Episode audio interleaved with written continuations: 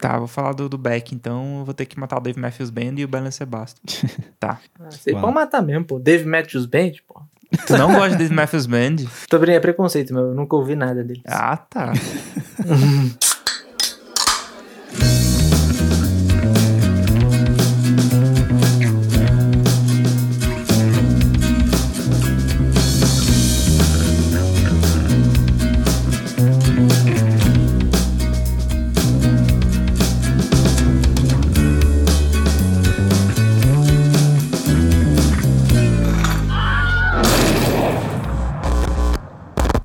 dia, boa tarde ou boa noite para você, meu querido amigo ou desconhecido espectador. Está começando mais um Boteco Indie e hoje estamos aqui com um convidado que não é mais convidado, agora é funcionário. Ah, que convidado que. Eita.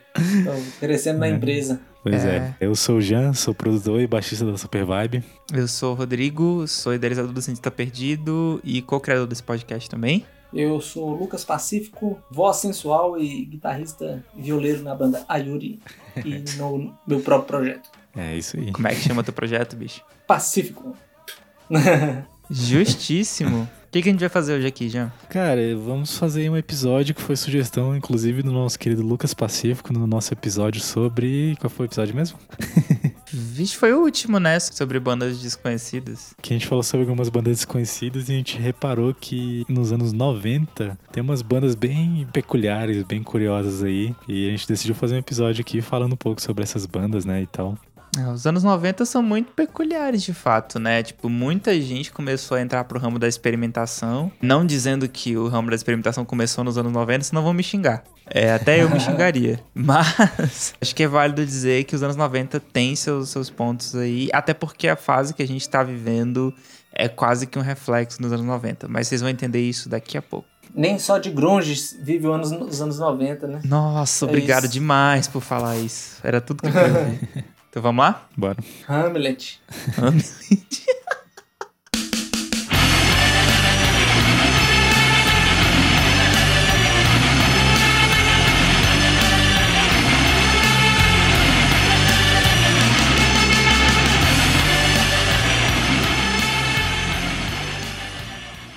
Uma das paradas mais interessantes sobre os anos 90, e na verdade eu diria sobre falar dos anos 90 nos anos 20 do segundo milênio, Eita. no caso. Mas acho que uma das paradas mais interessantes é que a gente tá vivendo o período histórico, musical, sei lá como você quer chamar isso, que os anos 90 são o que os anos 80 foram pras décadas passadas, né? É. a gente tá vendo agora, tipo, os reflexos de como que o que aconteceu nessa época tá interferindo musicalmente e, na verdade, culturalmente falando, dentro da, da nossa cultura pop de maneira geral, né? Sim, É. cara. Tá vindo com uma força aí, né? A galera que cresceu nos anos 90 agora tá velha, né? Tá tendo que enfrentar as dores da vida e a saudade bate. Inclusive tinha muito canal no YouTube que era focado em anos 80, assim, da, da geração passada aí de youtubers. E que hoje em dia meio que tá já aparecendo vários canais eh, que abordam, tipo, nostalgicamente os anos 90, né, e tal. Exato, É. exato. E com muito material, né? Tem uma música da, da Kimbra, o nome da música é tipo Criança dos anos 90, só que em inglês. Não sei pronunciar. não. Isso, eu tô ligado, né? 90s Kids, lá, 90s Kids. Kimbra é muito top. Fica a dica aí, é contemporânea, mas é muito top. Não, ela é maravilhosa, essa mulher. Inclusive, ela lançou recentemente uma música com o Jacob Collier, que chama In My Bones. Esse eu não ouvi, não. Assista o clipe, vai curtir. E a Kimbra tem um detalhe muito importante dela que ela curte mais volta. Ela tem um relato Ah, dela. mais YouTube. volta. É, Sa- sabe quem também curte Demais Volta? quem? A Peach. A Peach, é verdade, ela já fez um cover de The Widow. Sim, inclusive, Nossa. cara, a Peach é muito. tem- acho que não sei se é o segundo álbum dela, cara. É, é muito copiado umas paradas assim de Demais Volta, velho. Que eu, é- eu fico de cara, velho. As baterias, principalmente, tá ligado? É mesmo? Não, É. Nunca manjei, não. É difícil copiar as baterias do Mars Volta, cara. Então Era isso que eu ia um falar. mérito ligado. pra, pra banda da Peach e pra Peach, né? Na verdade, a Peach, eu tava lendo um negócio desses dias. Olha, a gente saindo do, do tema total, né? Mas a Peach, eu tava vendo que Peach é o nome da banda e dela. Enfim. Oxe. E um parênteses aí sobre a, a Kimbra. O nome da música é 90s Music. É, Ah, isso. é do segundo disco dela, chamado The Golden Echo. Esse disco é The muito louco. E ele, ele consegue ser pop e muito alternativo ao mesmo tempo. É A muito bom. Kimbra faz o prog, prog pop. É, isso, é isso, é isso. Pop progressivo. É uma definição do próprio Batera dela. Eu vi numa entrevista ele falando, ah, gente, ele falando lá, não sei o que lá, pop progressivo. E faz Pois é. Faz total. Eu nunca tinha parado pra pensar nessa característica, mas faz total sentido. mas enfim, vamos para o que interessa hoje, né? Que é os anos 90, galera. Não era bizarro só em música, né? Era bizarro também em televisão, especialmente na televisão. e Especialmente aqui no Brasil. É, não, a tele- era isso que eu ia falar. A televisão brasileira era, era peculiar num nível assim. Ah, não, sei, não teriam supra-sumo, palavras. Só quem viveu o banheiro do Gugu aí. Eu ia falar exatamente isso. É. A, a morte do Gugu foi declaração oficial do fim dos anos 90, né? A gente nem devia estar rindo disso, mas. Pois é, né? Pô, e o pior é que eu fiquei chateado mesmo. Eu até estranhei. Caraca, eu tô triste com a morte do Gugu, mano. Umba, umba, Eu demorei pra umba, acreditar que isso tinha umba, acontecido, umba, porque. Na real, eu lembro que saiu que ele a notícia que ele tava morto alguns dias antes dele morrer. É. Aí ele virou e falou, tipo, que isso, gente? Tô vivaço. Aí depois ele morreu. Ah, Tipo, caracas, é verdade. Não, ele não falou, ele tava, em, ele tava em coma. Rolou né? tipo um fake news, né? Não, tipo, antes, antes disso, dele. antes Não, desse, pô. desse fake news da morte dele que ele tava em coma, rolou uma parada dele, de alguém falando que ele tava morto. E ele virou e falou: Não, não tô morto, não, tô de boaça. Aí Não, tipo, passou rolou- duas Verdade, semanas rolou ele, ele morreu. Rolou outra. Exatamente. Quando ele tava em coma, tinha avisado que ele tinha morrido. Aí ele, obviamente, não se pronunciou porque ele estava em coma. E depois ele morreu de fato. A gente vai falar aqui hoje da parte musical e também na parte que nos compete, que é a parte do indie aí, do alternativo, né? Trouxemos algumas bandas aqui bizarras, algumas vocês devem conhecer, outras não. Quem quer começar com essa listinha aí? Eu posso começar. Da outra vez eu. Puxa o back, último puxa o back, vai, puxa o back. Ai, não, eu quero, eu quero deixar o back um momento especial. tá, posso começar então? Vai. Vai lá, eu, deixo. Obrigado, gente. Vocês são maravilhosos. Da outra vez o Pacífico começou porque ele era convidado, mas dessa vez, né? Quem, quem- quem- quem é convidado é- aqui? Não tem ninguém convidado aqui. Não faz mais sentido. Período de experiência já. Eu vou começar falando de uma banda que eu de início tinha um pouco de ranço deles, mas hoje em dia eu, eu acho o som deles legal, mas eu acho que, baseado naquilo que eu falei no começo, o que mais importa dizer aqui é falar como que essa galera influenciou no que a gente tá vivendo hoje. E não teria, pra mim, melhor exemplo disso do que falar do My Bloody Valentine. Hum, Que é uma banda aí que originou. Posso dizer que eles são dos, dos caras que originaram o shoegaze? Acho que sim, né? É, eu acho que sim, cara. Do que eu manjo, que não é nada, me parece que são. Boa referência, ótimo. Eu acho que não dá pra dizer que eles originaram, eles popularizaram o shoegaze, né? Isso, isso é fato, isso aí a gente realmente sabe. Então, assim, o Bloody Valentine veio com essa proposta de organizar um pouco, e foco no um pouco, esse rolê de distorções de guitarra enquanto ambiência, né? Tipo, quase todas as músicas deles, do, daquele disco Loveless, né? Tem muito aquela cara de muita guitarra, muita distorção, mas aquilo parece quase que um, um não vou falar que é um pad, porque seria muito ingênuo falar que é um pad, mas é uma ambiência, né? Tá, não Uma- é, uma- e tá muito na sua cara ao mesmo tempo. É uma parada bem subversiva mesmo. Uma massa sonora, zona, É, cabulosa. Exato, tipo, é- é- não é, não são melodias tão, tão bem definidas, né? Tipo, uma- umas barreiras de som. É, e ao mesmo tempo você tem os vocais que são o oposto, né? São quase inaudíveis, assim. É uma parada muito suave, muito. Assim, eu, eu não acho que pelo, Blood, pelo Loveless, pelo menos, que é o primeiro disco do My Bloody Valentine, eu não acho que a ideia era ser um vocal baixo. Eu acho que a ideia era ser um vocal que fosse um pouco engolido pelas guitarras. Só que aí, com o tempo, isso foi é, é, é, entrando como característica do, do My Bloody Valentine e do, do shoegaze de maneira geral, né? Mas acontece meio que naturalmente, né? Porque guitarra distorcida É. e vocal também que no mesmo espectro de frequências ele acaba que frequência. um- Exato. Ainda mais quando você coloca um paredão gigantesco de guitarra, naturalmente Aham. sua voz vai sumir no meio da, daquela maçaroca, sim, né? sim. É, mas o que eu tô Então- falando assim, que não é necessariamente uma questão de volume, Aham. né? É uma questão mais até de mixagem, de como que as coisas ficam ali dentro. Inclusive, é, isso leva, me leva pra uma outra ideia, que é essa. Esse, por, por que, que eu falei deles agora como exemplo do que eu falei no começo? Porque tá rolando um boom aí, inclusive aqui em Brasília, de bandas de shoegaze, né? Umas Uhum. muito boas, outras Ah, sim. nem tanto. Mas assim, como tudo na vida. Em toda cidade brasileira tem algum estilo que se destaca mais do que o outro. Aqui em Brasília teve É, muito shoegaze. Dream Pop shoegaze. É, em Goiânia teve muito Stoner Rock, tá ligado? Lá tem muita banda de Stoner Rock, velho. Não sei porquê. É, Goiânia, você chuta uma árvore e cai três bandas de stoner, né? mano? É tipo isso. E cinco sertanejos. Cai piqui e, e stoner rock. Exato.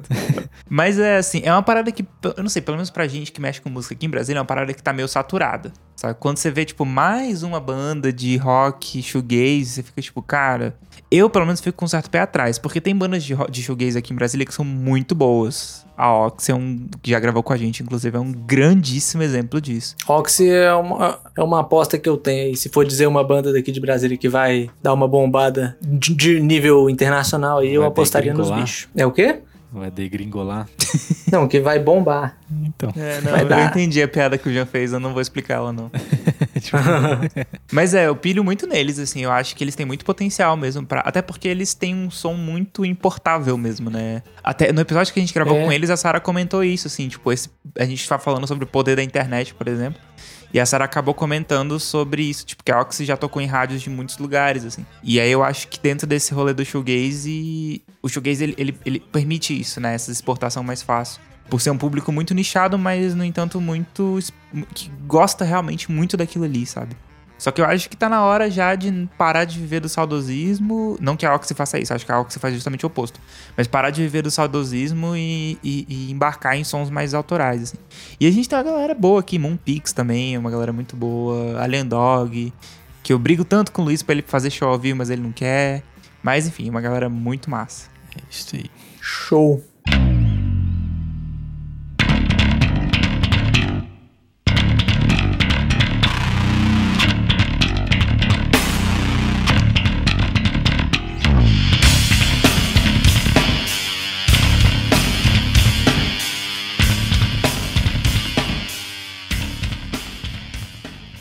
Então, a banda que eu, que eu vou falar é uma dessas.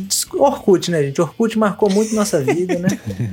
Então é. É dessa época de que eu tava descobrindo muita banda no Orkut e tal. Eu descobri uma banda que chama 16 Horsepower. 16 Horsepower. Olha que é o, voca- o vocalista tem uma cara de, de índio americano. 16 cavalos É. de potência? Acho que é. E é uma onda meio country, obscuro, assim, sacou? Tipo, é um rock com uma pegada bem country, mas uma, uma, uma levada meio obscura. Mas a- depois eu fui descobrir que a banda é meio cristã, tem tipo, as letras são meio religiosas, cristãs tal. É o que E é uma onda, tem. cara. E é massa a banda. Tipo, e o vocalista canta de um jeito. I'm not no, not a- tipo, um- uma vozinha bem específica, Meio assim, sacou? bluegrass, É meio redneck lá, americano, uma parada assim. Sim. Vale a pena, é estranho. Tem banjo na banda. vale a onda. pena. É estranho. Que Esse tipo de voz aí, cara, é uma coisa. Acho que não sei se você vai falar dessa banda aqui, mas que é, no caso, o Primus, né? O Exatamente. O Les Claypool ele canta exatamente desse jeito, cara. Eu pensei no Billy Corgan, né? Do Smashing Pumpkins também. Tem uma voz meio. É, mas ele não Que é canta que ruim, nem mas é bom. caipira, assim, tá ligado? É, no caso que a gente tá falando é que eles cantam aquele um sotaque meio É. caipira americano, sabe? É, ele não tem muito sotaque, mas ele tem aquela voz agudona, aquela voz bem nasal. Assim. Aham. Mas o, o, o Les Claypool, o Primus tem essa onda mesmo, da vozinha meio feia, né? Mas que é massa. Aham. É. Inclusive, acho que ele tem, ele tem muita influência de bluegrass, esse tipo de coisa, no próprio Primus, tá ligado? Além do funk, esse tipo de coisa, né? O bicho é fã de King Crimson, o Les Claypool. Tem que ser. Inclusive, cara, o Les Claypool, acho que essa história ela é até famosa. É, quando morreu o antigo baixista da, do Metallica, né? O Claypool ele fez um teste pra ser o novo baixista da, do Metallica. Ah, é? Acabou que, tipo, o- acho que foi o Hatfield falou que ele era bom demais pra banda, tá ligado? Mas acho que não foi bem esse motivo, não, tá ligado? Assim, o Claypool ele é um excelente baixista. Mas acho que eles acharam um cara muito esquisito e, e acho que ele, ele também não combina deve com ser mais Metallica, isso aí, né? Não, Imagina um cara meio redneckzão, assim, tipo, tocando um metalzão. Eu não sei. Hoje em dia é mais crível isso, mas acho que naquela época seria meio, meio estranho, saca? Mas, mas já vamos, vamos começar a falar de Primus então, já que você já falou mais Já focado puxei, no Primus. Fala aí, João. Cara, Primus é uma banda que eu conheci assim de um jeito meio esquisito. Foi na época que eu trabalhava de. Não era vigilante, era porteiro, tá ligado? Tinha um programa na MTV que era só de música trash, assim, saca? Não de trash metal, mas de música. Essas músicas bizarras mesmo, tá ligado? E passou um clipe do Primus que chamado My Name is Mud, tá ligado? E essa ah, música, ela é praticamente o cara fazendo slap no baixo, do começo ao fim, num riff bem escroto, tá ligado? A letra é bizarra, o clipe é bizarro. É. Eu, caramba, velho, que banda estranha é essa? Eu fui procurar, cara, e, tipo, curti muita coisa dos caras, assim, velho. Ainda mais porque o baixista, o cara se, ele se destaca muito na banda, né? Depois eu fiquei sabendo também que ele fez trilha sonora pro South Park. Nossa. Cara, o Claypool, ah, é? ele fez muita coisa, cara, então... É, o bicho tem uma importância sinistra, né, velho? Quando eu conheci Primus, foi uma onda que, que me caiu a ficha, assim, de que paralelo ao, ao lance do, do grunge, desse, da música mais pop que chegou na gente, tinha um som muito estranho rolando, né? E uma estética meio feia, né? Que o Primus tem essa estética meio feia. Uma vozinha estranha, uns baixos estranhos. Aí as capas tem uma onda de uns bichinhos, uns bonecos de borracha, meio do zoião. De massinha, e, né? De massinha, isso, desfigurado, umas paradas que assim. que vocês estão indicando é. nesse podcast, gente? Não, Não mas é, é, é é muito doido. Pra quem gosta de um freak show. pois é, você pega o Primus, tem muita banda nos anos 90 que tem esse estilo, assim, que na verdade começou ali pelo final dos anos 80, até mesmo com o próprio Red Hot, tá ligado? Que tinha esse lance de misturar é. muitos estilos mesmo, tá ligado? Então o Red Hot misturava sim, muito sim, esse lance do funk americano, né, com rock, só que tocado de um jeito meio freak mesmo. Tanto que o Red, acho que o primeiro álbum do Red Hot se chama Freak Style, né? Alguma coisa assim. Então, é, é uma coisa freak mesmo. Não, não, Freak Style não é o primeiro, não. não o primeiro é Uplift Buffett Five Plan. Isso, isso. Mas eles, eles têm no começo essa, essa cara estranha também, tanto é. no visual quanto no som, assim. Pois é, aí você, é. Pega, você pega essas bandas aí. Isso reverberou no Primus também, né? Que acho que é da mesma época. Tem o Red Hot, tem o Fate No More, tá ligado? Cara, essas bandas elas são meio parecidas, mas ao mesmo tempo elas são diferentes. É meio difícil. É, não. O Fate No More ali nos anos 80 foi muito influenciado pelo Red Hot, né? Sim, cara. Tanto que tinha até umas rixas aí do Mike Patton com, com Anthony Kids.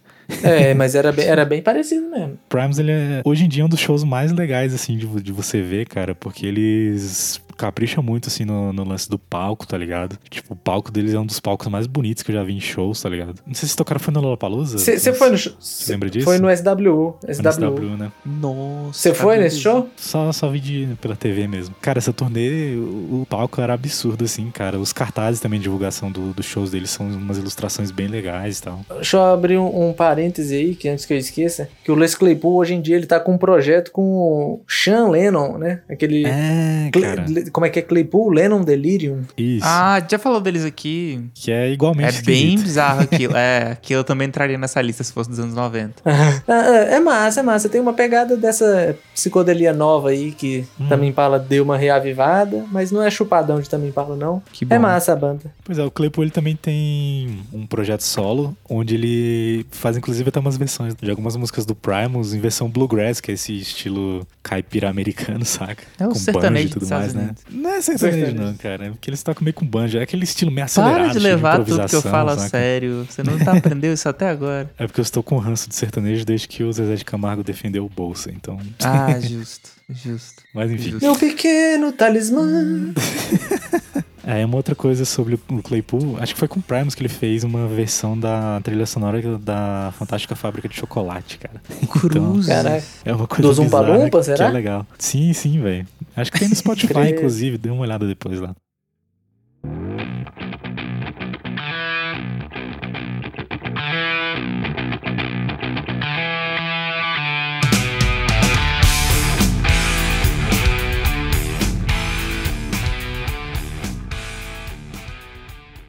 Uma outra banda bem estranha aí, cara, inclusive no nicho do qual eles fazem parte, é o Tu, que inclusive a gente sacaneou algumas vezes aqui no podcast, mas que é uma banda que eu sou muito fã, tá ligado?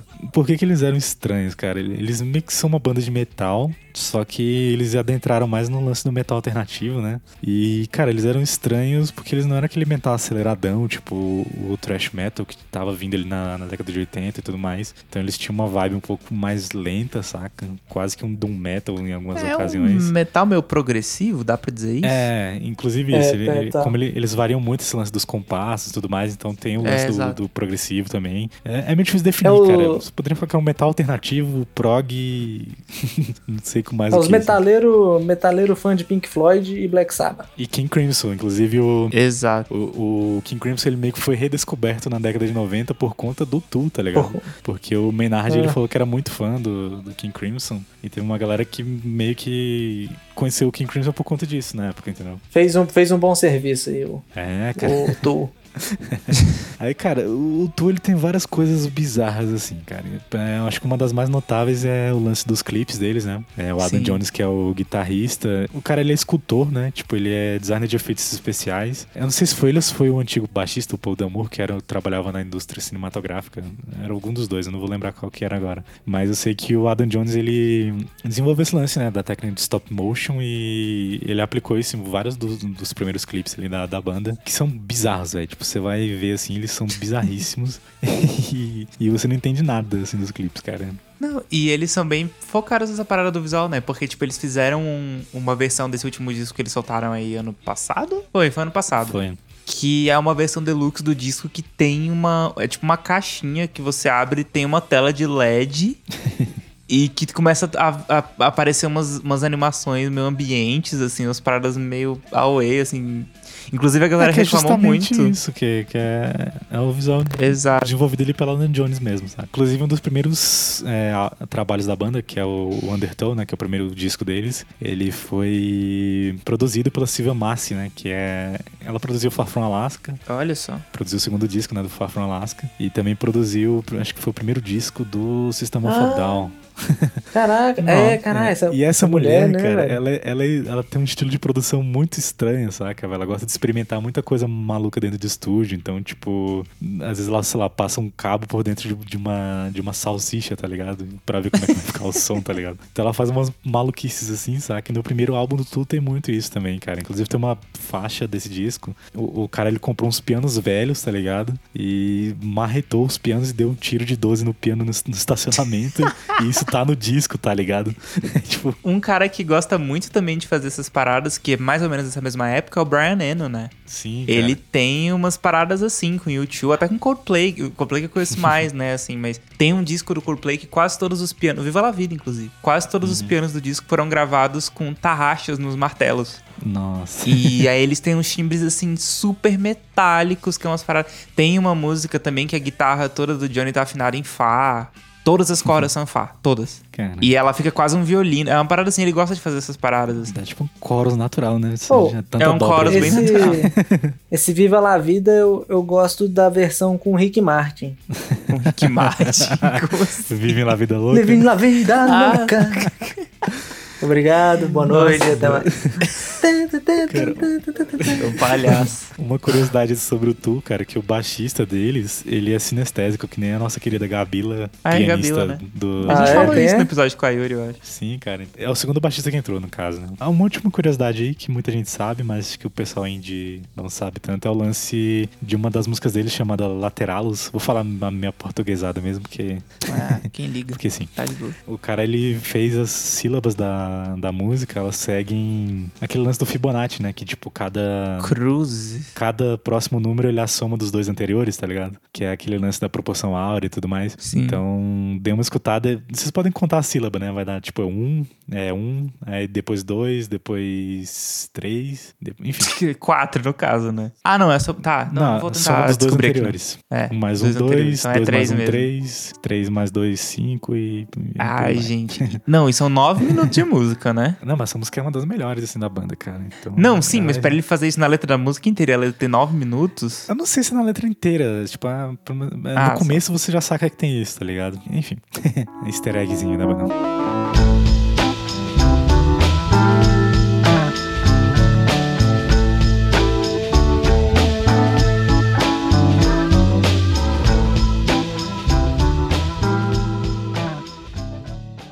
Ah, eu vou falar deles agora também. Ah, Não, vou ter que falar do Beck. Droga. Tá. Você tem você terminar esse episódio sem puxar o back, É. não vai acontecer isso. Maconheiro. Depois dessa introdução aí, zero ortodoxa também. Vamos falar sim do Beck. Eu não ouvi antes que vocês falem, vocês aí fãs do Beck. Eu não ouvi o Hyperspace, que é o último disco deles, dele, né? Eu ouvi quase todos os outros e eu gosto muito do Colors. Não sei se vocês dois já ouviram o Colors, é um disco muito, é o disco pop dele, então os fãs conceituais Cara, não, ouvi não gostam inteiro, desse mas eu, eu vi uns pedaços e não achei ruim não. Eu Ele- não ele- sou tão fã de Beck, na real. É. Desculpa decepcionar. Inclusive, inclusive o Beck, pra quem não conhece, é o cara que foi interrompido pelo Kanye West, no, foi no Grammy. Sim, sim, no Grammy dele que roubou o Grammy da Beyoncé. Apesar de que, minha unpopular opinion aqui, o Grammy que a Beyoncé merecia ter ganhado era o do Lemonade. O daquele disco self-titled dela que concorreu com o Morning Phase, na minha humilde opinião, eu acho o Morning Phase mais legal. É um disco mais comum, talvez, do que o da Beyoncé, mas é um disco pra mim que deu mais certo. O, o, o- esse disco ele fez sozinho com o pai dele na casa dele, no apartamento dele, assim, tipo. E é um disco lindíssimo. Mas tudo bem. Mas aqui estamos pra falar dele na época dos anos 90, né? Aliás, eu acho que tá- a gente tá aqui pra falar de um disco, muito, dois, talvez, muito específicos dele, que é o Mellow Gold, que é o primeiro, né? E o Odelay. O Odelay é um disco que até hoje é um disco que, assim, é difícil ouvir. Porque ele faz muito isso que o Jean comentou, assim. Ou foi Pacífico, não lembro quem falou agora. Mas ele junta eh, rap, muito rap, inclusive, com country, com blues, com jazz, com. É muito experimental nesse sentido, sabe? Das músicas irem mudando muito. Aliás, tem algumas coisas no Lake que me lembram muito Gorilas, inclusive. Sim, Essa cara, vibe do Gorilas. Ele representa mesmo o que é os anos 90, cara. Uhum. Anos 90 é mistura de tudo, então... E Exatamente. principalmente do hip hop, cara. Acho que o hip hop ele foi muito assimilado dos anos 90 até os anos 2000. E Total. hoje em dia é o rap é praticamente o estilo mais ouvido do mundo, né? É, Segundo o exatamente. Spotify. Cara, tinha muito esse lance de misturar rap e um alternativo. É, o Mellow Gold, inclusive, tem uma das faixas que resume muito isso, que é a Loser, né? Eu ia falar dela. Ela tem um refrão em espanhol, tá ligado? cara? Sim. Que me lo entregar, esse mandione, se abandone. Ele manda uma dessa. Pra tu ver o, o quanto era da experimentação, né? O cara, inclusive, É. ele pegava línguas latinas Total. na- na- nas músicas, né? Então, Esse disco tem até um pouquinho, bem pouquinho, assim, mas, né, acho que é importante dizer isso, até porque a gente tá falando de anos 90. Mas ele, esse disco, vírgula, a carreira do Beck, de maneira geral, assim, ela, nessa época dos anos 90, ela bebe um pouquinho na vibe do grunge também, né? É porque o Beck, ele não... Cara, o Beck é ele, sabe? A identidade sonora dele é ele, não é um estilo. E é isso que eu acho incrível nele, na real. Hum. E de muitos artistas que acabaram fazendo isso nos anos 90, sabe? Então ele é uma pedida muito massa justamente porque ele sabe... Ele sabe o que ele quer fazer, sabe? Tem Por mais- personalidade. É, e por mais bizarro e experimental que seja, tem um objetivo, sabe? Não é, não é largado, sabe? Não é de qualquer jeito. é, inclusive, tinha muito instrumentista, né? Então, acho que ele meio que fazia tudo ali, né, cara? Ele é meio faz tudo mesmo, é. Tanto que nem eu falei, tipo, esse disco que ele ganhou o Grammy é, é- é ele em tudo e os- o pai dele no, nos violinos. É só isso. Nas cordas, na verdade. Não, isso é uma coisa curiosa, porque geralmente quando você escuta trabalhos que são trabalhos solo, né? Que são de uma pessoa só, é, geralmente não tem essa diversidade que o trampo do Beck tem, sacou? Sim. Pra um, um trampo que é feito por um cara só é. Isso, é isso foi uma assim, indireta, Jean? Isso foi uma indireta? Foi, foi, foi uma direta, cara. Eita, Brasil.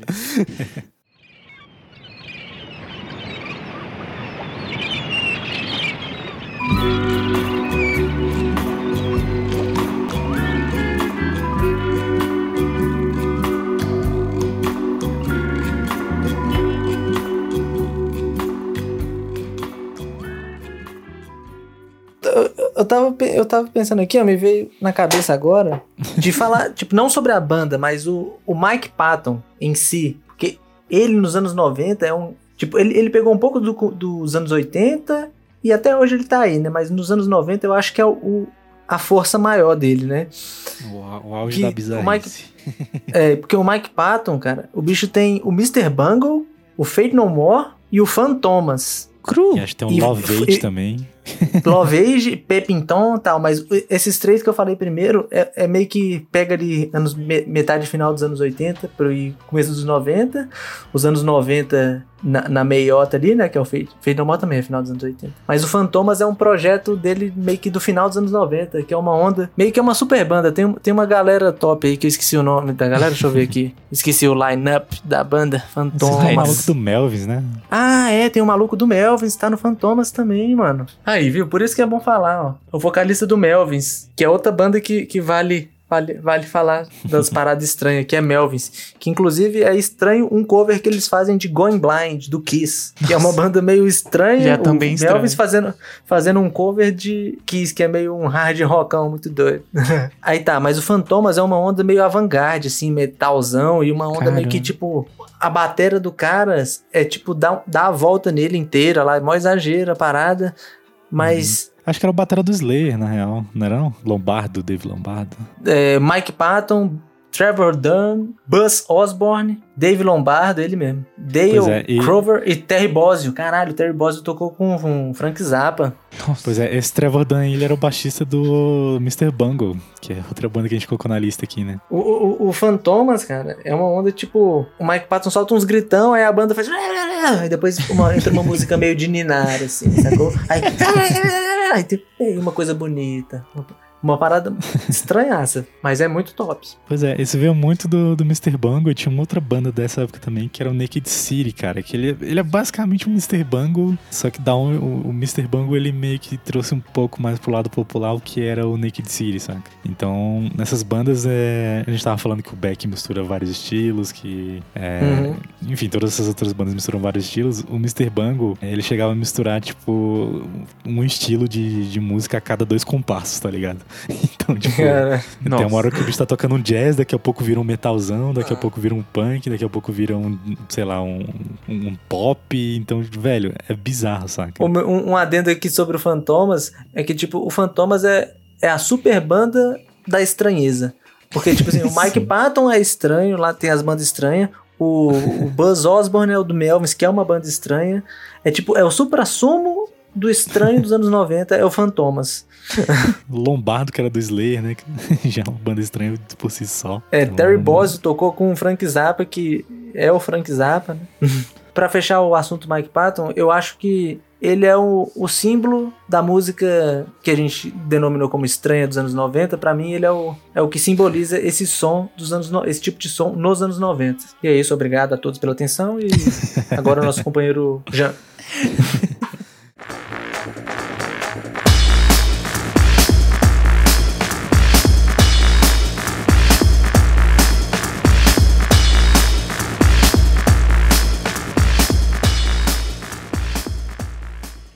Outro nicho que surgiu nos anos 90, cara, foi o lance da música eletrônica, né? Que reverberou até ali no começo dos anos 2000. Mas acho que um dos maiores, um dos dois maiores expoentes que tiveram nessa época foram o, FX Twin e o Prodigy, tá ligado? Inclusive o Prodigy se inspiraram muito no FX Twin, só que o próprio FX Twin eles não gosta do, dos caras do Prodigy, tá ligado?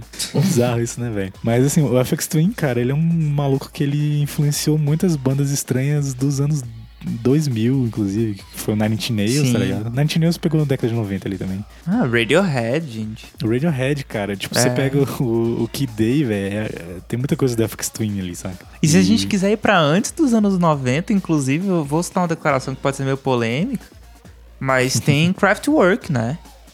Pois que, é, cara, o Affix Twin ele tem influência do Kraftwerk, tá ligado? Então, Sim, o Affix Twin lembra muito Kraftwerk. No... Tudo muito interligado ali. E o Prodigy, é... cara, é uma das bandas que mais são estranhas assim nessa época. Não só pelo estilo de, de som, tá ligado? Que já era meio estranho, os caras começaram a misturar ali rock com música eletrônica Sim. e fazer uma parada assim mais freak mas também o visual dos caras, né, velho?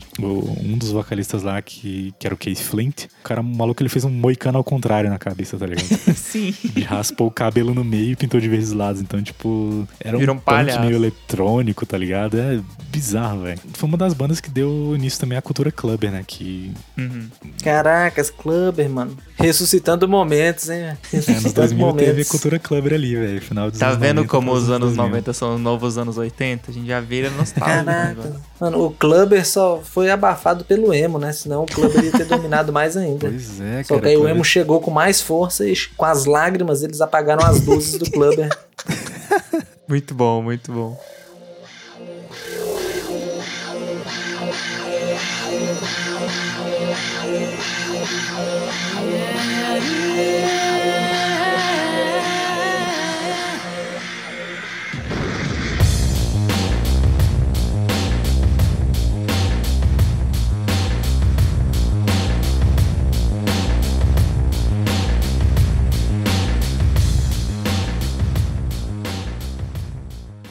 Já que a gente tá falando de eletrônico também, como eu falei mais cedo, não tem como, não tem como encerrar esse episódio sem falar da Bjork, que revolucionou o eletrônico, assim, de formas absurdamente surreais.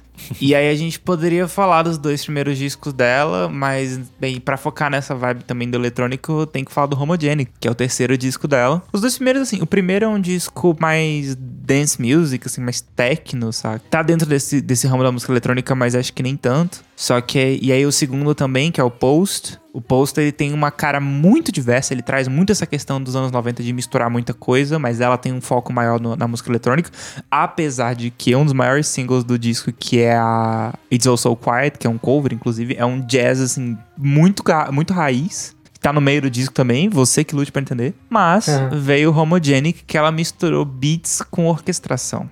E aí, meu querido, ninguém segura ela não. ela abraçou essa, muito essa tecnologia dentro dos clipes também. A filmografia da Bjork nessa época é muito conhecida, principalmente pelos, pelo clipe de All Is Full of Love, né? Que mostra essa questão da fusão do humano com o eletrônico de uma forma literal, porque o clipe é um beijo de dois robôs né? E um dos robôs é ela, tem a cara dela, inclusive. Os clipes da Bjork é uma lombra à parte, né, também. Não, total. ano passado, foi ano passado? Foi ano passado. Ou início desse ano, acho que foi final do ano passado, início desse ano. Teve uma exposição aqui da Bjork, aqui em Brasília, né, de no CCBB, que tá é rodando no Brasil aí. Não sei como é que tá agora por causa dessa questão. Eu já conhecia basicamente tudo que tava ali, mas lá eles têm uma. Eles trouxeram a tecnologia do, da realidade virtual, né? Então é, são os rolê. mesmos clipes dentro desse rolê da realidade virtual que foi tudo pensado por ela. Tipo, a ideia da, daquela era, daquele, daquele disco, que foi o disco dela, o Vunícola de 2015, era fazer mais ou menos isso. Mas é assim, e na verdade eu falei que ela juntou isso com orquestração, mas isso são em algumas músicas do disco só. É o disco dela que é, na verdade, realmente mais eletrônico desses três primeiros. E ela trabalha com beats de uma forma muito particular. Muito particular. Tanto que o disco depois desse, que é o Vespertine, ela trouxe. Que já é de 2000, né? Mas ela trouxe uma, a tecnologia dos microbeats. Que é justamente isso que o nome diz, saca? Esse disco é uma experimentação à parte, assim. Só que voltando pro Homogenic, é, é aqueles discos tipo que Day, assim, que você ouve e fala, cara, como que a galera deve ter olhado para isso na época? Porque até hoje, estamos em 2020, isso vale pro Kid também. É um disso que eu ouço e falo, cara, tem coisas que, tipo, a primeira vez que eu vi que não foram muito agradáveis para mim, sabe? E ela não tava nem aí. E isso tudo sem falar do vocal dela, que eu não vou nem Pô, me dar o luxo de comentar. Da... a voz da Bjork é especial, né? Total, cara, a voz da Bjork. A faixa de abertura do Post, que é Army of Me, cara, é uma faixa estranha, já pela estrutura melódica e harmônica a dela. Linha né? de baixo dessa música é lindíssima. Então, essa, acho que essa música ela é em Lócrio, né, velho? Que é tipo uma. Assim, acho que a galera que não entende de teoria musical não, não vai sacar muito o que eu tô falando. é, explica isso aí. Mas é. Assim, as músicas geralmente elas seguem uma regrinha, né? Com, com conjuntos de nota, e a gente pode dizer que o Lócrio é a menos usada, saca?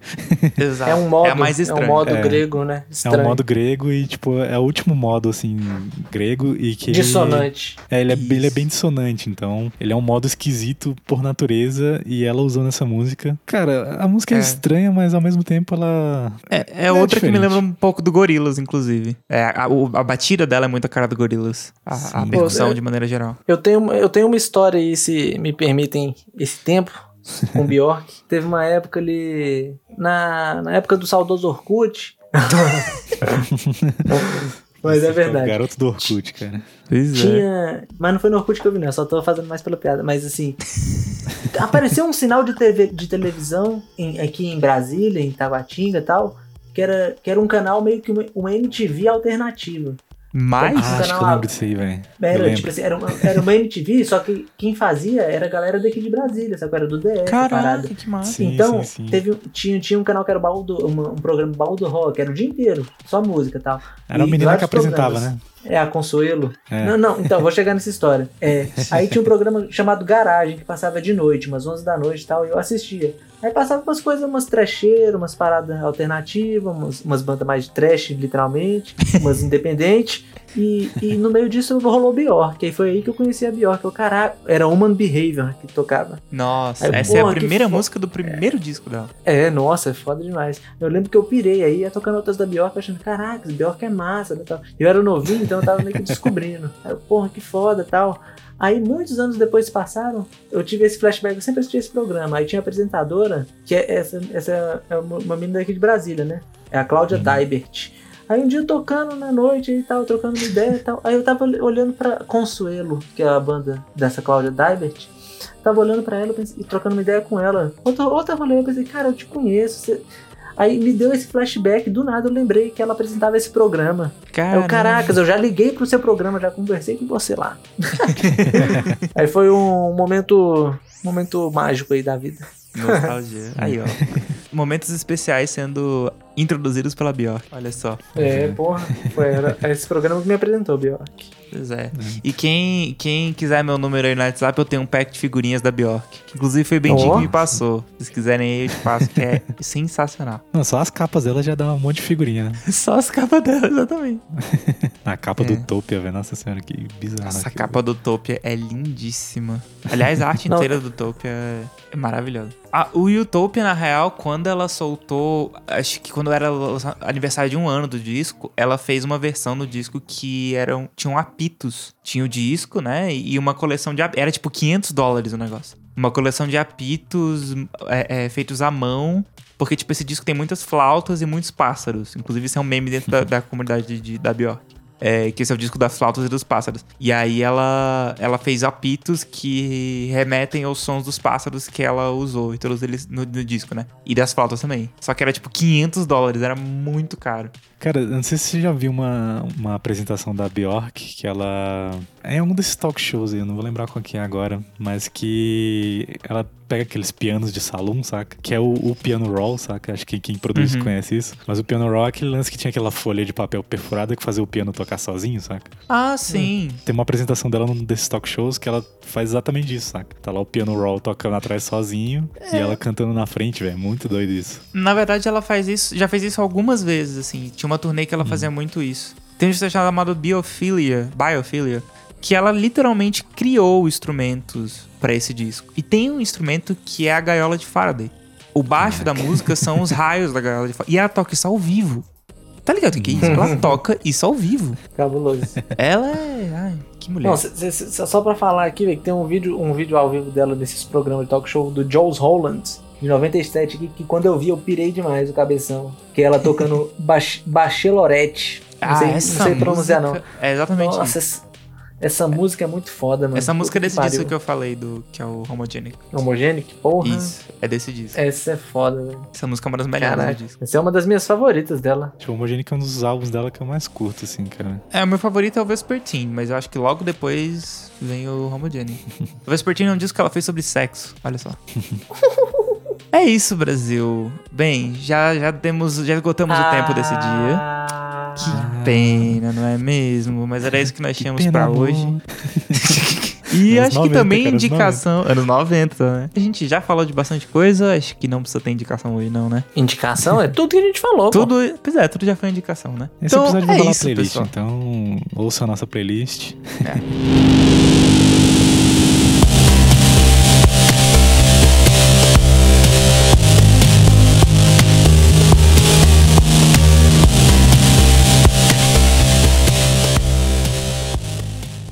É isso, pessoal. Muito obrigado por acompanhar a gente até aqui. É assim que a gente se despede hoje. Muito obrigado pela audiência de vocês. Espero que vocês estejam ficando em casa, se vocês puderem ficar em casa nessa quarentena. Obrigado por não fazerem a Suzana Vieira desistirem desse podcast porque ele está começando e fazendo episódios longos.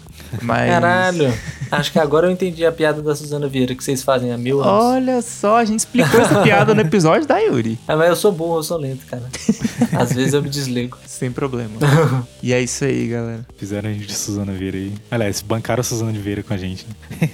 Né? mas ok. Ou seja, não responderam nossos e-mails, é isso que a gente tá falando falando. Triste, mas uh, ok, vamos lá. Ah, faz parte. Galera, é muito é assim. obrigado por assistirem, assistirem. Em breve vocês vão estar assistindo aí algumas coisas. Vocês assistem no lançamento, né? Então. Pois é. Inclusive aí todo sábado, lançamento da semana no IGTV e por aqui também. É isso, pessoal. Não esqueçam de seguir a gente nas redes sociais também. A gente é arroba Boteco Indie pod, POD no Instagram. No Twitter e no Facebook é só Boteco Indie, é só jogar lá que você vai ser muito feliz com o que a gente posta, principalmente no Twitter, que eu só posto meme e GIF no Twitter. Então, é a melhor conta que você pode seguir no Twitter, Brasil. É, é, tu, é tudo que a gente precisa hoje em dia. Meme Exatamente. e GIF. E olha que eu não comecei a falar de política. Acho que eu vou começar a falar de política, porque aí. Ah, Porque aí aumenta os seguidores. ah, é, tá. E o Bom, hate fa- também, né? Mas. É. Tem uma audiência tóxica, porra. Não, não pode. não. É, não, prefiro não. É isso aí, galera. Muito obrigado. Falou. Até mais. Falou, Falou, forte galera. abraço.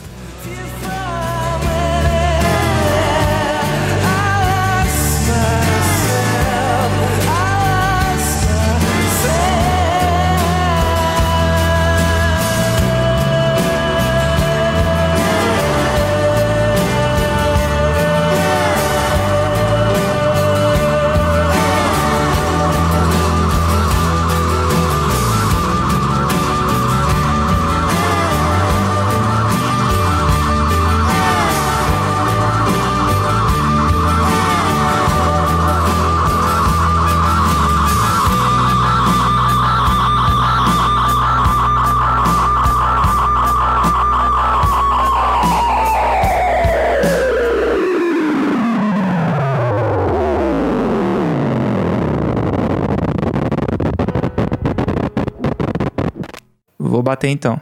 Palma, né? Vamos deixar claro que é palma. Eu, eu nunca deixei isso claro. Isso é uma conclusão que você tá fazendo. Eita. Nesse horário já pode, né? Eita. Passar uns links. Proibidão do boteco.